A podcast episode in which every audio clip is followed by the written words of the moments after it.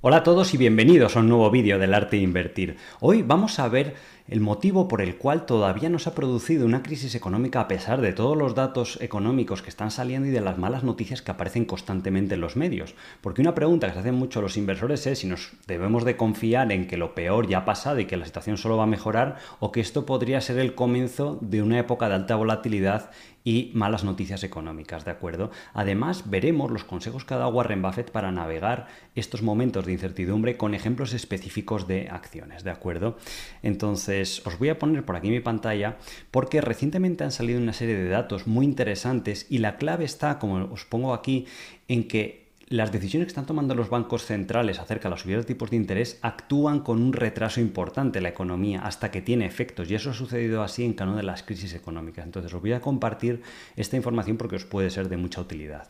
Antes de comenzar quiero recordaros que estamos en las últimas 24 horas para inscripciones dentro del curso del arte de invertir de este año 2023 y ya no hay más convocatorias programadas al menos para, para este año. Entonces mañana a medianoche, mañana miércoles cerraremos de forma anticipada las inscripciones para garantizar la calidad de la formación y dado que es un curso en directo muy práctico y sobre todo donde vais a tener soporte para dudas, para preguntar en cualquier momento y sentiros acompañados en este proceso de aprendizaje, pues tenemos que limitar la capacidad de la formación de forma anticipada para que sea una experiencia de calidad para todos los, alumnos, ¿de acuerdo? Entonces, en este curso he condensado pues, todos los conocimientos que van de ser inversor particular, como cualquiera de vosotros que estéis aquí en el canal, a ser inversor profesional en la actualidad, donde ya eh, gestionamos en True Value 250 millones de euros. Como podéis ver aquí hemos tenido un crecimiento muy importante a nivel de inversores, donde hay ya casi 25.000 o, o 26.000 inversores en los fondos y donde el... Eh, fondo, el book insignia más longevo de True Value, pues tiene una rentabilidad acumulada de casi el 100% neta de eh, comisiones, ¿de acuerdo? Entonces, en este gráfico que os comparto aquí a continuación, podéis ver como en el año 2007, que os señalo en rojo, principios del año 2007, ya se hablaba de este término del soft landing o el aterrizaje suave de la economía después de una subida enorme de tipos de interés, igual que ahora que pasaron del 1% al 5% por parte de la Fed. Y la gente decía, no, pero es que mira los datos más recientes, la economía está fuerte y demás, no se está notando y no va a haber una crisis. Y al final acabó sucediendo solo que un año o un año y medio después, ¿de acuerdo? Entonces, estos titulares de lo peor ya ha pasado, mira los datos recientes, ya hemos vivido esa película recientemente. Entonces, este, este, estudio que ha hecho Apollo Group, que es una de las principales firmas de inversión en private equity a nivel internacional y con una reputación muy importante, ha recopilado históricamente situaciones similares a la actual y que nos podrían ayudar para predecir el futuro de cuánto tarda en notarse una subida de 5% en los tipos de interés por parte de la Fed, que es exactamente lo que ha sucedido ahora. Entonces, lo que detectó Apollo Group es que de media los efectos tardan en sentirse cuatro trimestres perdón, cinco trimestres, lo que sería en torno a algo más de un año, ¿de acuerdo?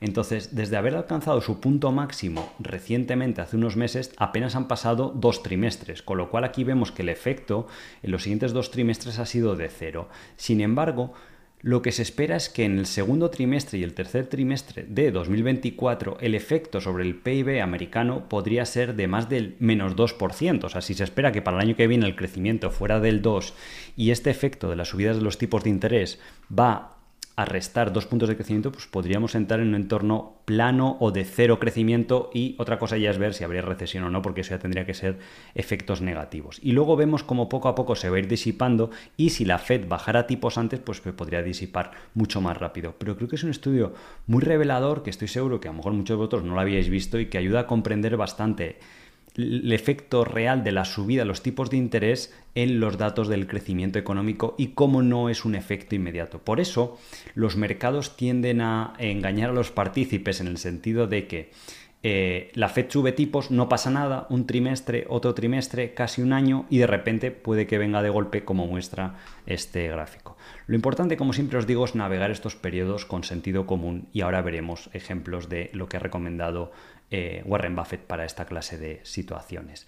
En el año 2007-2006 pasó lo mismo antes de la gran crisis financiera del año 2008. Aquí podéis ver cómo la inflación empezó a bajar y la Fed siguió insistiendo manteniendo los tipos de interés altos, que es la línea naranja. Entonces, ahora estamos en la misma situación. La inflación lleva bajando desde máximos de junio del 2022 pues más de un año. Y la Fed sigue insistiendo, igual que en ese año donde lleva más de un año con esta política restrictiva. Y lo que muchos inversores con mucha reputación o partícipes de mercado están comentando es de que puede que se pase de frenada porque la Fed lo que está viendo es datos atrasados y no está teniendo en cuenta estudios como este que ha hecho Apollo Group de realmente cuándo se empiezan a sentir esos efectos y no fijarte solo en el pasado porque para entonces podría ser demasiado tarde si no relaja la política monetaria eh, a tiempo. Otro efecto, otro indicador adelantado, ¿vale? Acerca de estas malas noticias que estábamos hablando antes, de por qué no eh, ha causado una crisis y demás, es que tiende a haber ciertos indicadores como son el número de quiebras que están estrechamente correlacionadas con los estándares para extender crédito a las empresas. Podéis ver que estas barras azules muestran cuando suben hacia arriba, como en anteriores crisis, 2008, el año 2000 y demás, que los bancos se vuelven mucho más exigentes a la hora de extender crédito. ¿Qué pasa? Que la mayoría de compañías tienen deuda. Entonces, cuando no pueden renovar esa deuda porque vence y el banco les dice, no, no, págame. Entonces, no vale con los beneficios que está generando ese año la compañía. Tendría que a lo mejor usar los beneficios de tres o cinco años. Entonces, se declara en quiebra. Entonces, aquí se puede ver cómo la línea roja actúa eh, de forma atrasada y cuando empiezan a, estrecharse los estándares de crédito, pues las quiebras tienden a aumentar. Entonces ahí ya es cuando sí que eh, la cosa se pone tensa. ¿Por qué? Aumenta los despidos, el consumo se para, bueno, pues una serie de cosas negativas. Entonces es importante comprender estos ciclos económicos. Y ojo, no es para entrar en pánico, uno no tiene que desinvertir ni tomar decisiones extremas, sino que en el eventual escenario de que suceda, ¿vale? Porque no es 100% garantizado, uno sepa navegar estos periodos y saber que son ciclos que a lo mejor luego va a durar un año, año y medio, nueve meses de dificultad en el mercado, con mucha negatividad, como vimos recientemente en el 2020, pero ahí hay unas oportunidades eh, increíbles para invertir y sacar provecho de esas situaciones. Y navegando eso correctamente, si presentas oportunidades en el mercado, pues deberíamos eh, hacerlo bien. Y otra cuestión muy importante, como os decía, es si la Fed se podría verse obligada a tomar un cambio de rumbo muy importante. Aquí vemos como eh, JP Morgan recientemente ha declarado de que la Fed podría verse obligada incluso a final de año a tomar una política totalmente contraria y empezar a bajar los tipos porque según ellos eh, la recesión debería comenzar a final de año. ¿De acuerdo? por ese efecto atrasado.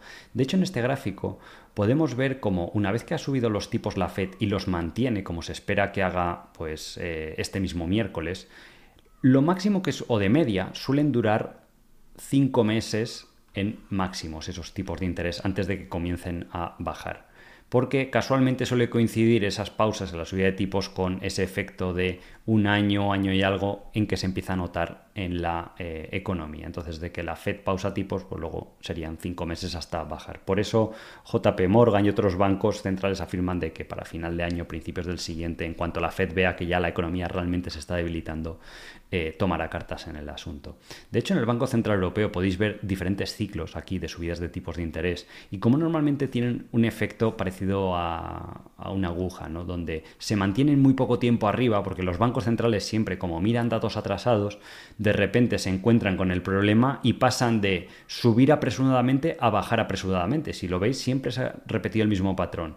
Salvo los años 80 que estuvieron aquí durante 20 y algo meses los tipos altos, un par de años, normalmente podéis ver que es subida, se dan cuenta del error y bajada enorme. Y luego realmente cuando se hacen las mejores inversiones es cuando están bajando los tipos porque el coste del dinero es muy barato, las valoraciones están por los suelos y es cuando se reanuda el nuevo ciclo alcista, las empresas de repente empiezan a publicar que suben guidance, mejoran resultados, mejoran márgenes, eso al ser humano le, le anima a comprar y es lo que da origen a nuevos mercados alcistas, ¿vale? Entonces aquí veremos pues, si esto hace así y luego así, o si realmente esta subida de tipos de ahora pues directamente luego empieza a bajar, pero creo que es bastante eh, importante vigilarlo, ¿vale? La cuestión o la pregunta que hace mucha gente es decir, oye, en este escenario, ¿hasta dónde podría bajar el mercado? Encontré este estudio muy interesante que publicó Brian Feroldi, que mostraba eh, en los mercados bajistas, cuando el mercado alcanza el mínimo, ¿qué PER cotiza en relación a los beneficios del SP500? ¿vale? Podemos ver los años 70, pero no es tan comparable ahora porque los tipos llegaron al 20%, pero en, crisis anteriores más normales podríamos establecer una media de en torno a un PER de 12 o 13. ¿vale? No llega a bajar tanto el PER porque el mercado al fin y al cabo es más o menos inteligente y sabe que... Eh, no vas a valorar beneficios de valle de ciclo encima a un múltiplo muy deprimido, porque si no, pues el índice bajaría un 70-80% y sería una oportunidad increíble. Entonces, normalmente aparecen compradores antes de llegarse a ese punto, ¿vale? Entonces, imaginemos que este hipotético escenario sucede en el 24, ¿vale? Se espera que el SP500 gane 240 dólares por acción, ahora cotiza sobre 4.500, 4.400, ¿vale? En una crisis habría que ver ¿cuánto bajan estos beneficios? Normalmente son un 15%, o sea que de 240 bajarían a 210, ¿vale? Si aplicamos ese múltiplo de 13 veces beneficios, ¿vale? Hacemos 13 veces beneficios por 210, pues daría lugar a unos 2.800 puntos, 2.900, ¿vale? Dependiendo de lo que bajen los beneficios. En una crisis normal, que no es tipo 2008, eh, que es más o menos en la media, suaves, lo que históricamente muchos estudios dicen que suelen bajar. Entonces, desde 4.500 que está, pues es una bajada adicional del 30%, 35%, ¿vale? Eh, eso es la teoría sobre el papel. Luego, si dependiendo del flujo de noticias, la psicología de los inversores podría ser más o podría ser menos. Tampoco es descabellado, porque hace nada el, el SP500 estuvo en 3.500, que sería una bajada del 20%, ¿vale? Entonces, eh, es importante comprender esas cifras para que entendáis cómo se producen las bajadas de mercado. Si los beneficios bajasen más a un múltiplo deprimido, que el mercado lo puede valorar perfectamente a 12 veces beneficios sobre 200, pues te vas a 2.400 y es como sucede en caídas del 50%. Y no es que yo esté pronosticando eso, sino que son diferentes escenarios, sobre todo para que comprendáis cómo funcionan las dinámicas de mercado y que mucha gente a pesar de que las, las acciones y la renta variable a largo plazo son la mejor inversión que hay, es muy fácil que el mercado pueda caer un 50% porque se junta una caída de beneficios y una caída de múltiplos. ¿vale? rápidamente te juntas con caídas del 50% a nivel de mercado, que eso indica que muchas acciones pueden bajar un 60-70% y no les pasa nada. Son negocios de calidad que van a ir bien y que si en ese momento les compras con vista a 5 años, 3 años, pues deberían dar un resultado excepcional. ¿vale? Entonces, actualmente en el mercado es curioso porque en las grandes compañías hay unas altas expectativas y ya sabéis que la combinación de altas expectativas que no se cumplen o con potenciales posibles noticias negativas a futuro pues puede suponer un problema, ¿de acuerdo? Entonces, no es que estas compañías van a quebrar ni nada parecido, de hecho nosotros tenemos algunas en el fondo de grandes compañías. En los otros fondos como Truvalio teníamos más peso, pero ya que han subido pues hemos reducido y ahora mismo estamos eh, invirtiendo más en small caps porque es una oportunidad muy grande y porque están cotizando precisamente ese múltiplo deprimido. Mientras que las empresas grandes están a PER 20, las empresas pequeñas están a PER 13, que es múltiplo de VR Market, y ya incorporan pues gran parte de esas noticias negativas y eh, normalmente suelen cotizar al mismo múltiplos, ¿vale? Entonces, esto que veis aquí que pone LTEG es Long Term Earnings Growth. Entonces, los analistas publican previsiones en estas grandes compañías a 5 años de beneficios. Entonces, al múltiplo actual al que cotizan, con la valoración actual de media, este grupo que veis aquí en la letra pequeña, que lo publica Jardini, que está muy bien, Alphabet, Amazon, Apple, Microsoft, Netflix, Nvidia y Tesla, lo que llamaríamos las ocho magníficas, ¿vale? Pues el mercado descuenta en los próximos cinco años que tienen que crecer de media un 35% anual de media los beneficios, ¿vale? Cuando que este año van a crecer solo un 12 más o menos el short term revenue growth, que es este, que es a un año en vez de a cinco, es un 12. Entonces, es complicado que esto se cumpla, ¿vale? Por el simple hecho de que son compañías ya muy grandes y que cuando las compañías son muy grandes tiende a decelerarse el crecimiento. Eso es casi como una ley de la física, solo que aplicada a los negocios, invariable a lo largo de la historia no hay ejemplos de compañías que se vuelvan de un trillón, dos trillón y se aceleren más todavía de lo que venían haciendo los, ingresos o los beneficios. ¿De acuerdo? Em, entonces, es un momento complicado porque las expectativas son eh, muy altas. Sin embargo, en small caps las expectativas son muy bajas. ¿Por qué? Porque como os pongo en este cuadrito, estamos viviendo probablemente el periodo más largo de underperformance, de que lo han hecho peor que las acciones más famosas del mercado durante los últimos 40 años. Podemos ver cómo llevan 7 años consecutivos de hacerlo peor que las grandes compañías. Normalmente podía haber algún año malo, esto es por ejemplo el año 99 que fue muy malo, el índice subió un 20%, como este año parecido, de grandes compañías, el SP500 o el Dow Jones, y las small caps subieron cero o hasta bajaron algo, que es más o menos lo que estamos viviendo este año, subidas de entre el 10, 15, 20% y en small caps pues está plano, a lo mejor ha subido un 3, 4%, otros índices han bajado un 1, un 2, dependiendo del país, ¿vale? Pero lo normal es que pues eh, pues como veis aquí, un año lo hacían más small caps, luego lo hacían mejor dos años, luego lo hacían un poco peor y luego mejor, pero si veis este periodo es bastante revelador. Y esto suele ocurrir también con cuando ha habido grandes mercados alcistas o últimos situaciones de ciclo de mercado, como ocurrió pues, en este año previo del 98, 99 y demás. ¿vale? Entonces, ante este entorno de posibles volatilidades en el mercado, dificultades, malas noticias, ¿qué mejor que ver las recomendaciones que siempre ha dado Warren Buffett o Charlie Munger para navegar esto? Entonces, Warren Buffett siempre habla de que compres buenos negocios, porque aunque a un año le bajen un poco los beneficios, luego los va a recuperar enseguida cuando se recupere la economía y van a seguir creciendo los años posteriores. Entonces, si tú has comprado aquí y luego un poquito más abajo y más abajo y formas un buen precio medio, pues tu resultado tenderá a ser bueno. Warren Buffett también siempre recomienda comprar negocios en los que estés seguro, y él remarca, dices que estés bastante seguro en los que en dentro de 5 o 10 años los beneficios van a ser mayores a los actuales. ¿Vale? Y tratar de no pagar un, precio demasiado alto por esos eh, negocios. Ahora, de hecho, veremos algún ejemplo. Preferiblemente que tengan baja deuda y alto retorno sobre lo que te ha invertido y sobre todo una buena directiva al frente. Adicionalmente, Charlie Munger da una recomendación muy interesante. Y dice, presta mucha atención a las acciones caníbales. Estas son acciones que están recomprando eh, sus propias acciones y cancelándolas de una forma muy intensa. Al fin y al cabo, no es muy parecido a este otro estilo de inversión que también es muy interesante de la inversión en dividendos crecientes, donde una compañía que todos los años ha aumentado sistemáticamente sus dividendos es porque detrás hay un buen negocio que soporta que esos beneficios de donde se pagan los dividendos crezca de forma indefinida.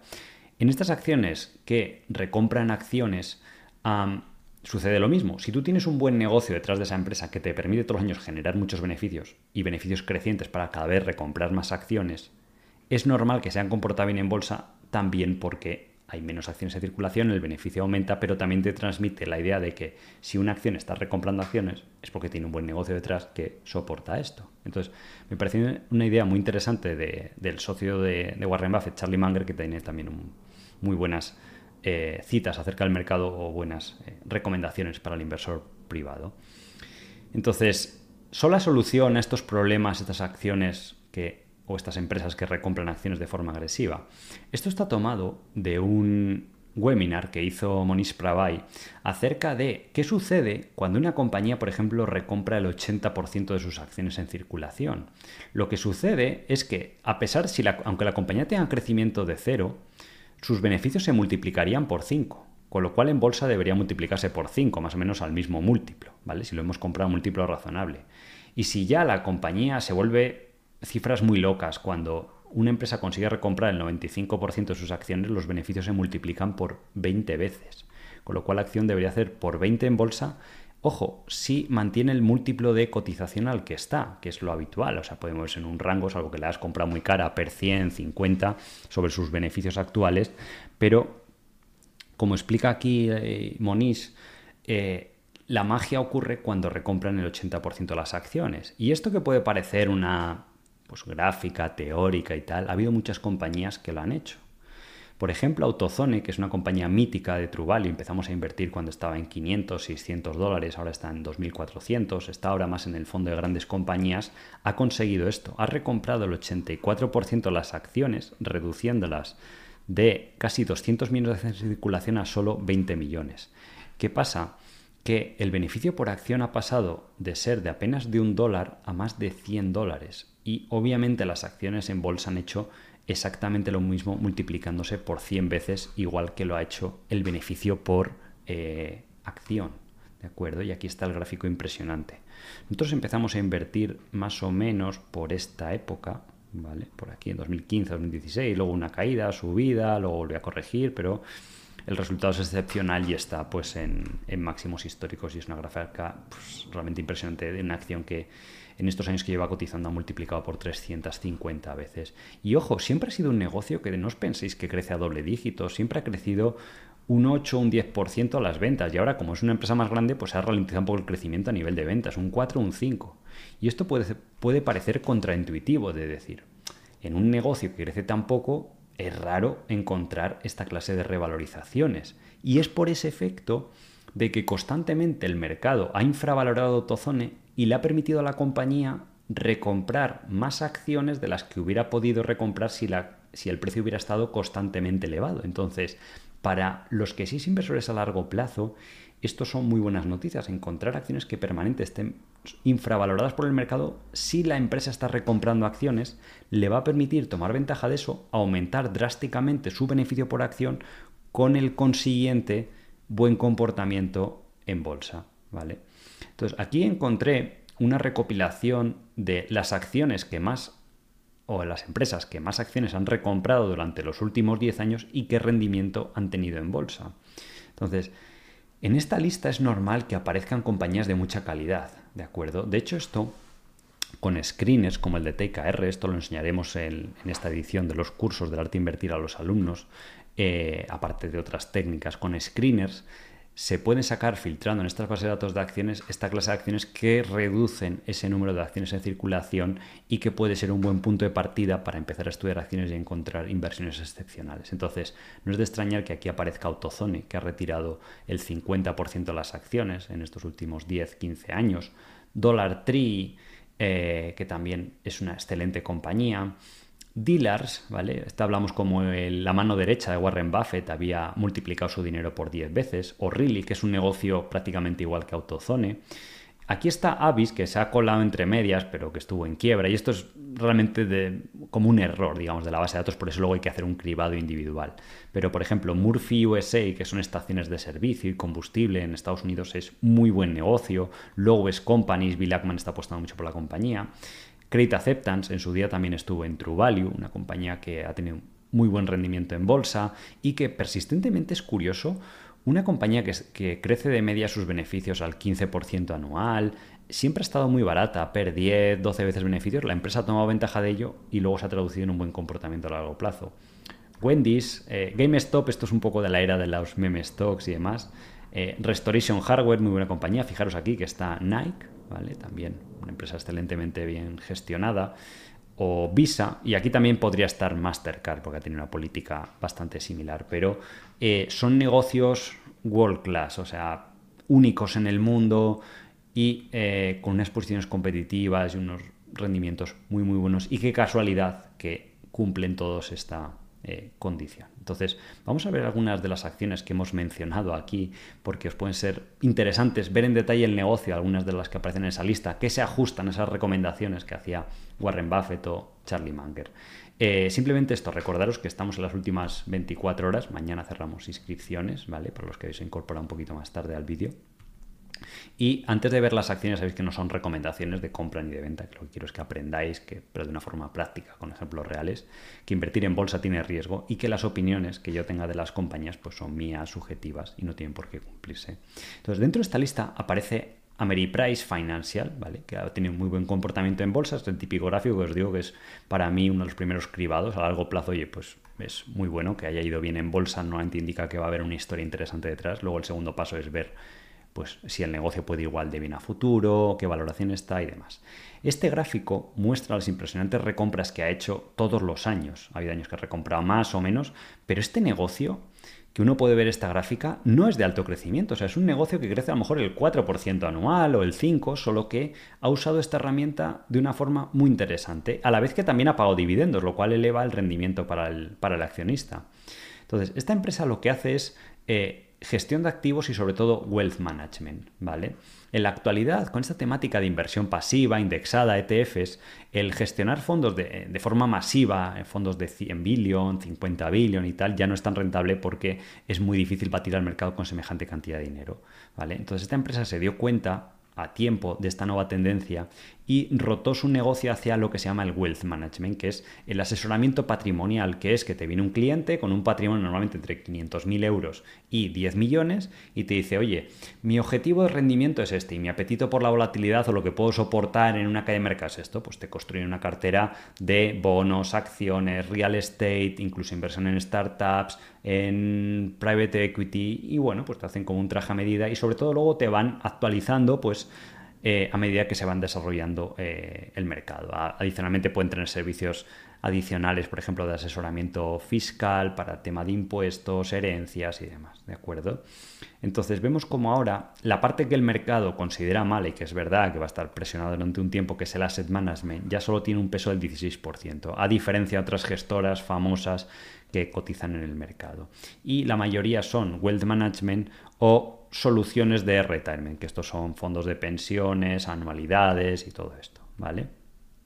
Entonces, ellos esperan que el mercado de individuos con alto patrimonio crezca un 3-5% anual y ellos se beneficien porque son las empresas líderes en el mercado. Y ellos, su punto álgido, como veíamos antes, es estos individuos, porque una persona que tiene 100.000 dólares no tiene sentido que pague un asesoramiento, especialmente ahora que están apareciendo todo este tema de los robo-advisors, que son como asesores financieros automatizados, que para un cliente que a lo mejor no va a pagar a un asesor humano, por así decirlo, y que se conforma con esto, porque además eh, una persona que normalmente las comisiones que suele pagar en el asesoramiento financiero es de un 0,7% anual, pues si va a gestionarte un asesor financiero 100.000 dólares, te va a cobrar 700 dólares al año o, menos. Entonces, después de impuestos, pues no le renta. ¿Vale? Entonces ahí, en este rango más inferior, sí que tiene sentido el tema de los robo-advisors, que es uno de los posibles pegas que le ve el mercado a estas eh, compañías y que ahora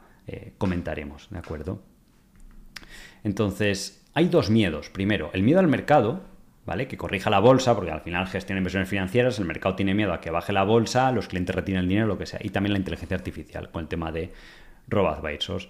Aquí se puede ver que en este rango de clientes el 80% casi de los clientes prefieren trabajar cara a cara, o sea, ir todavía a una oficina que no sea por teléfono, porque al final, como se suele decir, el dinero es miedoso y cuando tú le has confiado un patrimonio, si tiene una persona de 2, 3 millones, 5 que ha ganado con su trabajo, su emprendimiento, pues eh, no es, es bastante importante dentro de su vida, pues sí que se va a tomar el tiempo de ir una vez al trimestre a ver a su asesor de Ameriprise o de la compañía que sea, ¿vale? Entonces aquí es muy difícil en este rango que haya eh, una disrupción pues de, inteligencia artificial, de robo-advisors y demás, porque es otro tipo de cliente y porque eh, sí que está justificado el valor añadido que pueden aportar en relación al coste que hay. Sin embargo, para carteras más pequeñas, pues no, no alcanza un mínimo para que sea rentable.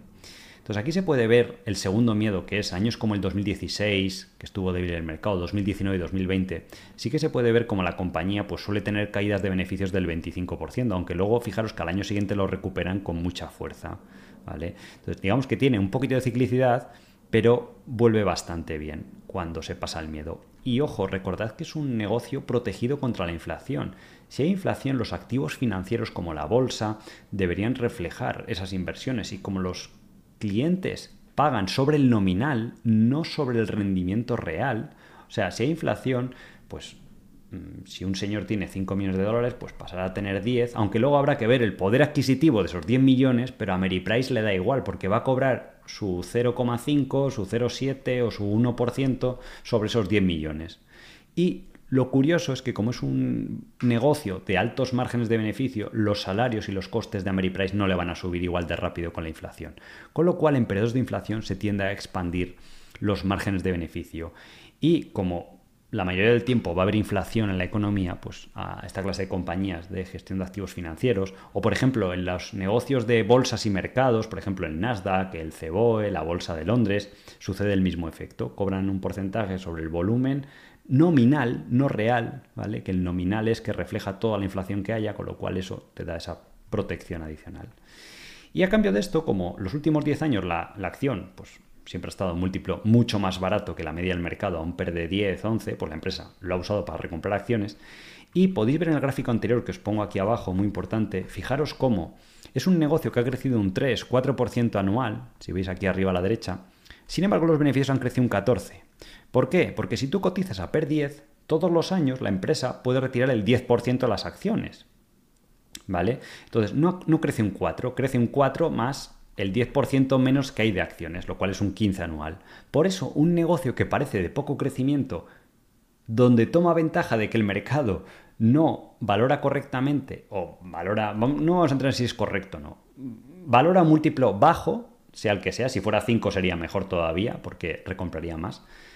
Y acaba generándose un negocio de alto crecimiento, de doble dígito, que crece mucho más rápido que los beneficios crecen normalmente de la bolsa, que suelen crecer a un 8, un 10, y se da lugar pues, a esos gráficos que hemos visto antes. Y en la actualidad, pues está ese PER de 10. Sí que es verdad que ha habido puntos o momentos que ha estado a PER 7 y demás, pero eh, es más o menos en torno a su media de los últimos 10 años.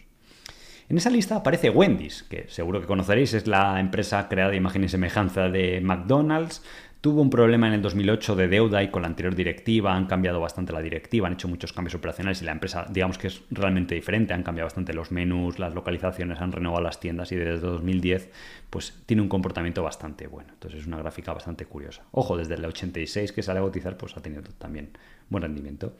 Los últimos resultados son buenos. Además sabéis que el sector de comida rápida, si la economía se vuelve difícil o complicada y va peor, tiende a acelerarse.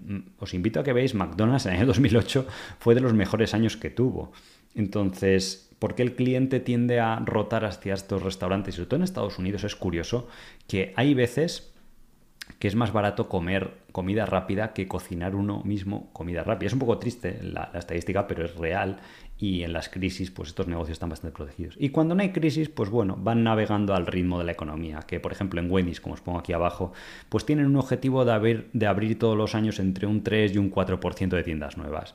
Más lo que crezca cada tienda, las ventas compras que se llaman, que es un 2, pues da un crecimiento del 4 al 6 esperado para el futuro. Ahora que han remodelado la marca, las tiendas, pues bueno, como hizo un poco McDonald's hace 7, 8 años que le está ayudando bastante la actualidad o, Burger King también en, su día. Y es una empresa pues, que podemos ver aquí en las cifras que también ha recomprado muchas acciones. Fijaros, en el año 2014 había aquí abajo, si veis, 376 millones de acciones. En la actualidad hay solo 214. Esto hace que el beneficio, que no ha crecido muchos de esos años, en esos años de media, si veis aquí, hacia 120, 160 millones de beneficio, pongámosle 140 de media, y en la actualidad ha crecido, digamos que puede ser de media 200 millones, digamos que ha crecido un 50%, pero el beneficio no ha crecido un 50%. Porque veis aquí el beneficio por acción era 0,31, la lógica te debería indicar, ah, pues debería ser 0,45. No, es ya casi cercano a un dólar, se ha triplicado el beneficio, por eso la acción también se ha triplicado en bolsa, porque la directiva ha sabido usar agresivamente periodos donde las acciones han estado baratas para recomprar sistemáticamente acciones. Además, es una técnica libre de impuestos para retornar dinero al accionista o más efectiva que vía dividendos, ¿de acuerdo? Entonces, este año la compañía ha dicho que ya va a ganar un dólar por acción y sobre todo para los dos próximos años, ¿de acuerdo? Esperan tener crecimientos de low double digits, esto significa crecimientos del 10% más, pero si recomprasen acciones, el free cash flow por acción que no sale aquí, crecería a un ritmo más rápido. O sea que a lo mejor en un par de años, pues a lo mejor el beneficio está en 1,30. ¿Vale? y a eso habrá que aplicar el correspondiente múltiplo de esta clase de negocios por las características que tienen de resistencia, alto retorno sobre capital invertido, eh, de que recibe royalties, porque Wendy's, al igual que McDonald's, no opera todos los restaurantes que tiene, pues eh, esa calidad se, se valora. ¿De acuerdo? Y a futuro la empresa ha dicho que va a seguir haciendo lo mismo. O sea, van a seguir recomprando acciones acaban de autorizar una recompra de nuevo de 500 millones, seguirán pagando un dividendo y siguen esperando que el negocio crezca. Pues son las características que hablaba Warren Buffett de un buen negocio, resistente a las crisis, alto retorno sobre capital invertido, donde no va a haber disrupción, o sea, la gente sigue comiendo en restaurantes de comida rápida y no se espera que vaya a cambiar. De hecho, está creciendo por diferentes motivos, ¿vale? Pero ahí si investigáis hay bastantes eh, estudios al respecto que afirman que está aumentando, va a seguir pagando el dividendo y tiene esta característica de gran recomprador de, acciones. Sin embargo, si vemos por free cash flow o por EBITDA respecto a comparables que os pongo aquí, pues podemos ver como respecto a McDonald's cotiza con un descuento, respecto a June Brands, que podéis decir, bueno, McDonald's es de más calidad, de acuerdo, pero June Brands, por ejemplo, tiene empresas como Taco Bell, eh, KFC y empresas así. Tampoco tiene, tiene un perfil de crecimiento similar, pero está mucho más caro. Por Free Cash Flow no está a 13 veces, está como a 23 veces. Y por EV pues te puede ver que también está más caro. O Restaurant Brands, que es otro negocio muy parecido, que es la empresa holding de, de Burger King. Luego hay aquí otras empresas que se parecen menos, quizás, pero es bastante representativo el descuento que cotiza con algunas de estas. Y luego para ver algunos ejemplos de lo que decíamos, no solo de empresas de recompra acciones, sino de small caps, eh, esta empresa quizás sea poco conocida y si uno ve el gráfico, pues podría decir, oye, pues qué negocio más aburrido, lleva 10 años sin hacer nada en bolsa, está prácticamente al mismo nivel, entre medias ha bajado. Y esta empresa, Wajax, es una empresa pequeña, de 600 millones de capitalización, la típica small cap o que muchos índices califican como micro caps, ¿vale? Que lo han hecho todavía peor en los últimos 5 o 6 años. Y eh, donde se puede ver, pues, esas situaciones curiosas de mercado, ¿vale? Entonces, esta empresa es una compañía que tiene eh, aproximadamente casi 200 concesionarios de maquinaria pesada en Canadá, ¿vale? Imaginaos los concesionarios de automóviles o agencias de automóviles, como se dice en Latinoamérica, donde pues un cliente que se dedica al sector de la madera, de la minería, pues va y encarga a comprar 10 máquinas o 10 excavadoras y luego pues hay una venta de piezas de repuesto, un mantenimiento, que es donde realmente ganan el dinero. Entonces tiene una red de eh, concesionarios muy grande, muy difícil de replicar en Canadá y es la empresa dominante, pues si uno quiere ir a comprar estas marcas con las que tienen eh, acuerdos para eh, diferentes sectores. Entonces, el negocio ha ido creciendo. Como podéis ver, pues obviamente el mercado tiene miedo a los ciclos habituales de las commodities o de la construcción, porque obviamente esto es cíclico, las ventas de la maquinaria, ¿vale? Aunque tiene otra parte muy interesante. Aquí podéis ver cómo desde 2016 los, ingresos han crecido un 8%, pero los beneficios han crecido a un impresionante 21%. ¿vale? Y el nivel de apalancamiento de deuda en el negocio está mucho más bajo de lo que estaba pues, en 2018 o 2017. Entonces, lo que le da miedo al mercado es la ciclicidad, ¿vale? Entonces aquí, como os muestro, cuando bajaron mucho, porque fue peor incluso que la crisis del 2008, el ciclo que le afecta a esta compañía en 2015-2016 fue terrible, porque fue cuando el precio del, petróleo se fue a 35 dólares, todas las mm, compañías de materias primas colapsaron, muchas empresas del sector quebraron, pues ahí se frena en seco la inversión en maquinaria totalmente, o sea, ahí tiene toda la lógica del mundo. Incluso en ese escenario draconiano, la empresa solo vio como su EBITDA bajaba de 90 millones a 60 y los, y los ingresos pues acumulado un 15% bajaron. A cambio de eso, luego de pasar de hacer 90 millones de EBITDA, pues ahora este año va a hacer 200 millones. Y la buena noticia es que, casi independientemente de la fuente que consultéis, se esperan unos años muy buenos a nivel de ciclo para lo que sean materias primas, especialmente en Canadá, pues porque produce mucho gas, petróleo y, y hay muchos informes que indican que hay una falta de abastecimiento en relación a la demanda que, que hay, ¿vale? Pero es importante pues, comprender estos ciclos. Entonces, esto es lo que ve el mercado, pero estas empresas tienen algo diferente dentro del negocio y es el segmento de venta de piezas de repuesto y mantenimiento. Esta compañía, ¿por qué la pongo aquí? Esto fue Mother Group, fue una compañía que descubrí a principios del año 2022, también comentando con John Kukegar, que es un gestor de fondos de, Estados Unidos, que tiene mucha reputación y alguna vez, sobre todo nos conocimos a raíz de que compartíamos inversión en COIS y, hablamos y demás.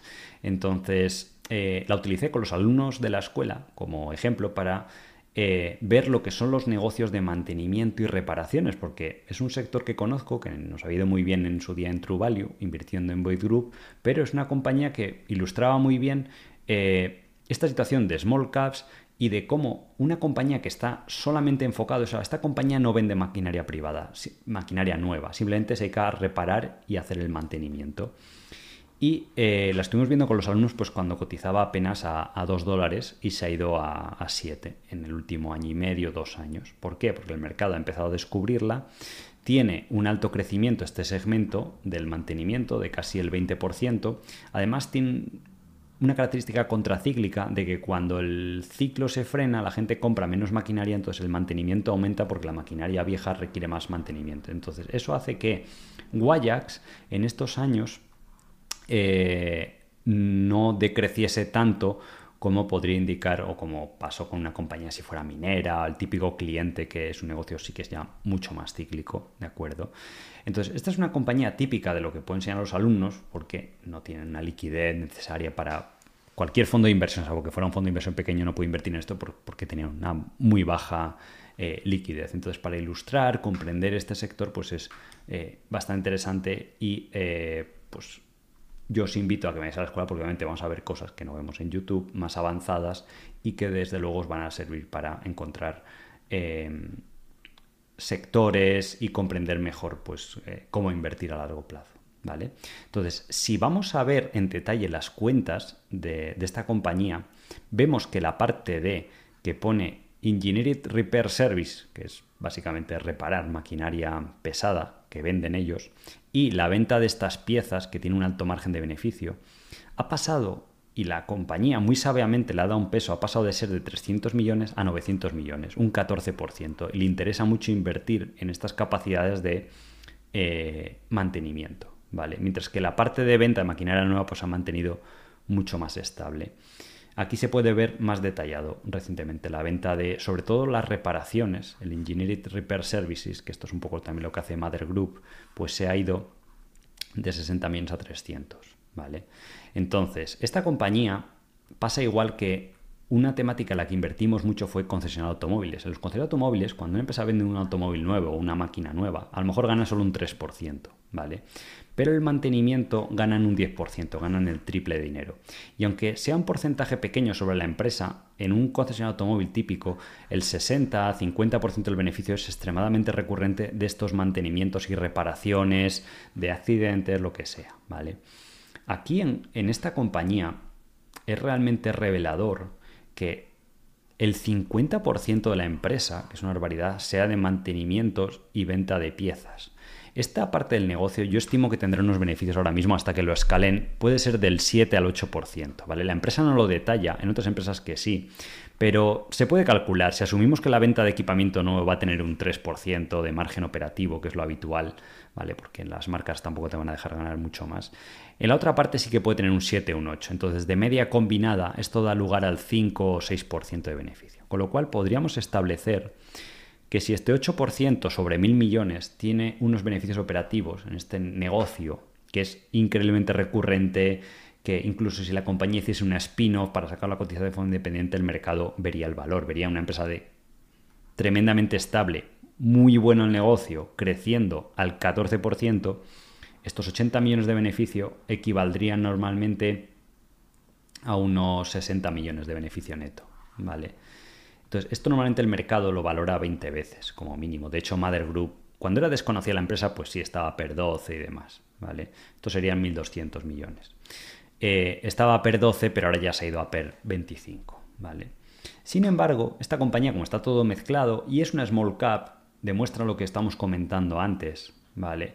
Y ya os digo que mm, no estoy recomendando esto, ni quiero que nadie lo copie, simplemente es un ejemplo real de lo que sucede en el mercado, de cómo el bajo interés que hay por estas compañías y porque no, como no entra flujo de capital, puede haber otros gestores que vean esto mismo, porque a mí tampoco me ha llevado tanto tiempo eh, verlo o descubrirlo, simplemente mirando la presentación de la compañía y demás, pero si al gestor de fondos no le entra capital, la acción no puede subir, porque eh, no, a corto plazo en bolsa los flujos de capital mandan. A largo plazo será el comportamiento de las compañías, pero a corto plazo es lo que es. Entonces, esta compañía, de forma global, cotiza solo 8 veces beneficios, porque el mercado le asigna un múltiplo de negocio terriblemente malo, cuando que probablemente de los 130 millones que hace de beneficio operativo que veis aquí para este año, probablemente 80, yo calculo, eh, serán seguramente del sector o del segmento de la compañía que es extremadamente buen negocio, que es pues como un Mother Group, ¿vale? El cliente pues es casi cautivo, va a confiar en ti, tienes una serie de escala, la red de concesionarios, el que abarques toda la región, todo Canadá y que tengas concesionarios en todas las eh, provincias, hace que un cliente lo que quiere es cuando se le avería una máquina que esté funcionando al minuto siguiente. Entonces, el hecho de tener un concesionario que puede ir a, lo mejor en 10, 20 minutos, 30 minutos al lugar del cliente con estos camiones, reparárselo y demás, pues tiene mucho valor y hace que se convierta a lo mejor en una opción por defecto respecto a otros eh, proveedores de menor escala. ¿De acuerdo? Y eso explica por qué está creciendo tanto. Y esta parte está muy aislada de la volatilidad. Fijaros que en años como el 2020, que fue terrible para el sector de materias primas, de construcción, se paró todo en seco, el precio del petróleo se volvió negativo. Lo único que le pasó al negocio es que las ventas bajaron ligeramente de 516 millones a 500. ¿De acuerdo? Entonces, es muy importante aprender a ver las compañías de una forma multidimensional, diferentes características del negocio. Y, esta compañía ya cotizó a múltiplos altos antes de que empezase esta negatividad que justo empezó en 2017, 2018 y ahí pues el mercado, y eso que este segmento bueno era menor, pero estaba cotizando a per 15, 16, 12, 13, pero no como en la actualidad. Entonces, es muy importante ver estas compañías de esta forma multidimensional, aprender a ver las inversiones de otra forma. Y sobre todo lo que me quiero centrar con los alumnos en el curso que va a empezar el próximo lunes, día 25, aunque ya sabéis que eh, mañana mismo cerraremos las inscripciones, tenéis ahí un poco de tiempo para, para aprovechar y no quedaros fuera de esta formación, va a estar muy centrada en precisamente estas situaciones de small caps que están sucediendo en el mercado, que son cosas realmente que podrían parecer ridículas, pero que se están, se están dando. Así que eh, quiero invitaros a la, formación, estaré acompañándoos en este proceso, tendréis soporte, tenéis además un periodo de prueba las dos primeras semanas para que vengáis, veáis si os gusta y si no os gusta, pues podéis decidir no continuar en la formación. Y eh, a nada que tengáis una cartera pequeña o bueno, si es grande, pues más todavía y os sirvan estos conocimientos para aumentar vuestros rendimientos, encontrar una o dos oportunidades de inversión gracias a los conocimientos que aprendáis eh, estoy seguro pues, que vais a rentabilizar la formación, que el coste apenas por hora pues, equivale a 8 o 9 euros por hora, porque va a ser un curso de 100 horas muy completo durante los próximos 12 meses, ¿de acuerdo? Y en directo. Así que os invito para que hagáis la inscripción ya mismo en el, en el link que tenéis en la descripción y eh, espero veros el, próximo lunes, que estaremos eh, comenzando. Y sin más, me despido, espero que os haya gustado este vídeo breve, porque quería compartir estos datos que me habéis resultado muy interesantes. Y, espero que tengáis pues eso, una buena semana y una buena inversión, ¿de acuerdo? Así que nada más, un saludo y hasta la próxima.